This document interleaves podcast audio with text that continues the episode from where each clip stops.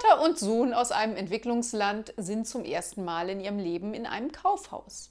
Sie kommen aus dem Staunen nicht mehr raus. Am meisten faszinieren sie zwei Türen aus Metall, deren Bedeutung sie nicht verstehen. Der Sohn fragt seinen Vater, was wohl hinter diesen beiden Türen ist. Der Vater meint nur, wenn ich das wüsste. Da beobachten sie, wie eine alte Frau im Rollstuhl auf die Türen zurollt.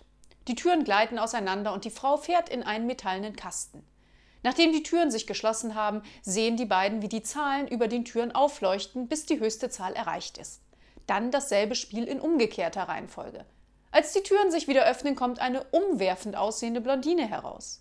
Der Vater, der die Augen nicht von der Blondine lassen kann, ruft Los, Sohn, hol sofort deine Mutter.